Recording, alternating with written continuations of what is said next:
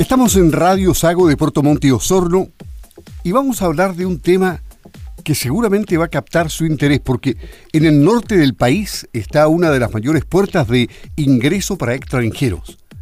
Justamente la frontera con Bolivia es donde llegan cientos de migrantes, de los cuales el 90% corresponde a venezolanos. ¿Cuál es la situación en el sur? Bueno, acá también tenemos presencia extranjera, muchos de ellos con sueños, ilusiones, intentando también tener una vida digna.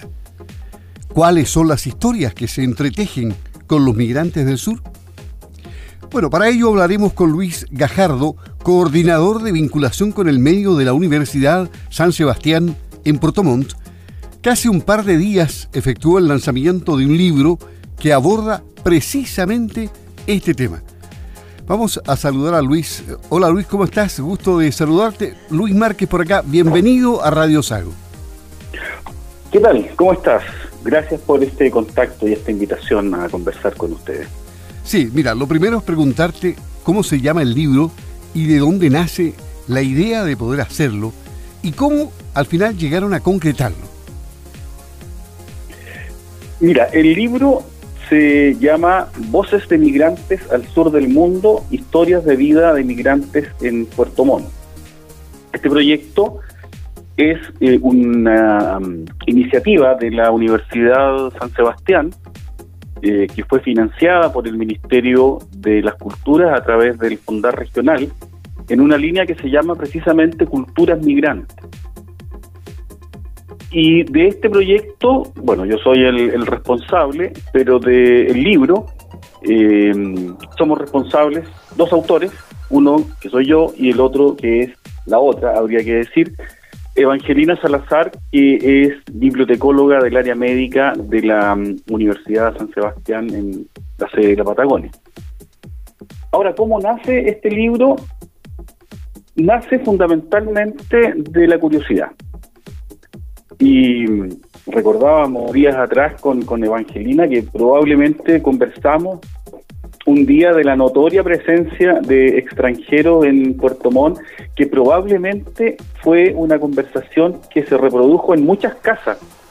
Es decir, eh, se han dado cuenta que cuando uno va por la calle escucha acentos distintos, que el, paisaje humano de la ciudad ha cambiado en, en los últimos años y yo creo que el punto de partida, lo que nos motivó realmente fue, yo creo, una conversación un día de lluvia, un día muy helado en este, en este clima bastante duro, bastante hostil del sur de Chile, cuando pensamos cómo se adaptarían los migrantes que uno asumía venían de latitudes cálidas, cómo se adaptarían a este clima.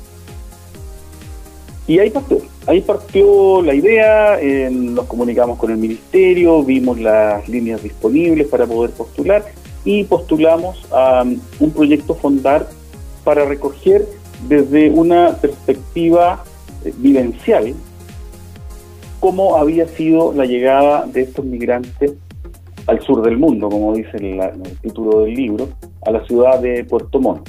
Y esto tiene una razón también, porque en general cuando se produce la migración no quedan muchos testimonios. Y lo que hay es posterior. Y lo posterior generalmente es estadístico, es decir, llega X número de migrantes de tal lugar en tales años, por tales medios, pero no queda el relato de la vivencia, es decir, qué sintieron ellos cuando vieron por primera vez la ciudad, cuando se bajaron del bus o del avión y, sintieron el clima frío del, sur, cómo nos ven a nosotros, cómo ha sido su adaptación a la sociedad chilena, cómo se proyectan en, nuestra ciudad, cuál creen que es su aporte, pero desde su perspectiva, no, no, no quisimos hablar por ellos, quisimos que ellos, como lo decimos en el, en el prólogo, fueran su propia voz. Ese es el sentido del, del libro. A propósito de voces, en este sentido, dentro de las historias de estas voces de migrantes, ¿qué tienen, qué tienen en común? Mira, varias cosas. Son 14 relatos de migrantes provenientes de 11 países cada una historia es un mundo en sí mismo. cada una de las historias es valiosa por lo que por lo que cuenta. Ahora, si hubiera que buscar elementos comunes en los relatos, yo creo que hay fundamentalmente dos. Primero, todos migran por necesidad. Ahora, la necesidad puede ser de distinto origen, puede ser económica, que hay muchos, puede ser eh, política, buscando eh, libertad política, eh, puede ser espiritual, puede ser familiar, el alejarse de situaciones familiares complejas o, muy dolorosas. La necesidad de experimentar nuevas, nuevas sensaciones, nuevas emociones, nuevas, nuevas vivencias. Y lo otro, una tremenda capacidad de hacer frente a las pruebas que les va poniendo la vida. O ser migrante no es fácil, tienen muchos obstáculos que vencer y la verdad es que tienen la fuerza interior para irlo venciendo. Eh, realmente hay historias muy inspiradoras. Yo diría que, si tuviera que agrupar el total de los relatos y rescatar dos elementos comunes, serían eso.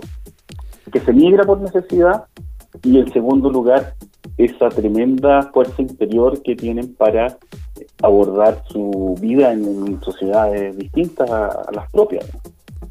Claro. Bueno, difícil, difícil ser migrante. Uno ha podido apreciar lo, que realmente tienen que enfrentar. Dentro de las historias, ¿alguna que a ustedes les haya emocionado, inspirado o que recuerden por lo especial que resultó ser? Hagamos memoria. A ver, eh, desde mi punto de vista, eh, Evangelina no sé si lo, comparte, eh, para mí es muy inspiradora la historia de Sofía Mormontoy. Ella es una ciudadana peruana que se vino de su patria por una situación personal, familiar compleja, se vino donde un compatriota suyo en Angelmó y de verdad ha tenido que pasar situaciones muy complejas y es impresionante cómo las ha ido resolviendo todas. Ella es una emprendedora, hoy en día pertenece a un sindicato que trabaja en la locomoción colectiva, está muy integrada a la sociedad chilena, está muy contenta acá en Puerto Montt y de hecho nos, comentaba que ella cuando muera no quiere ser eh, llevada a Perú, sino que quiere ser eh, enterrada aquí en, en Puerto Montt porque le encanta la, ciudad, le encanta la gente. Y lo impresionante en ella es que pudo sobrevivir, no sobrevivir, digamos, hacer frente a situaciones muy complejas que se le presentaron siendo migrante. Y hay otro caso que también es notorio, que es de Eduardo Rodríguez, un cubano, un profesional del área de la salud, que recorrió América prácticamente completa para llegar a, Chile. Atravesó el Amazonas, eh, en distintos medios de locomoción, entró caminando a Chile y ahora está acá en la ciudad feliz. Su historia de cómo llegó a Chile es muy notable. A mi juicio, desde mi perspectiva, esas son las dos historias que más me, llamaron la atención. ¿Cuál, ¿Cuál, crees tú que, que es el aporte de los migrantes para el país? Bueno, Chile es un país que se ha construido en base a la migración.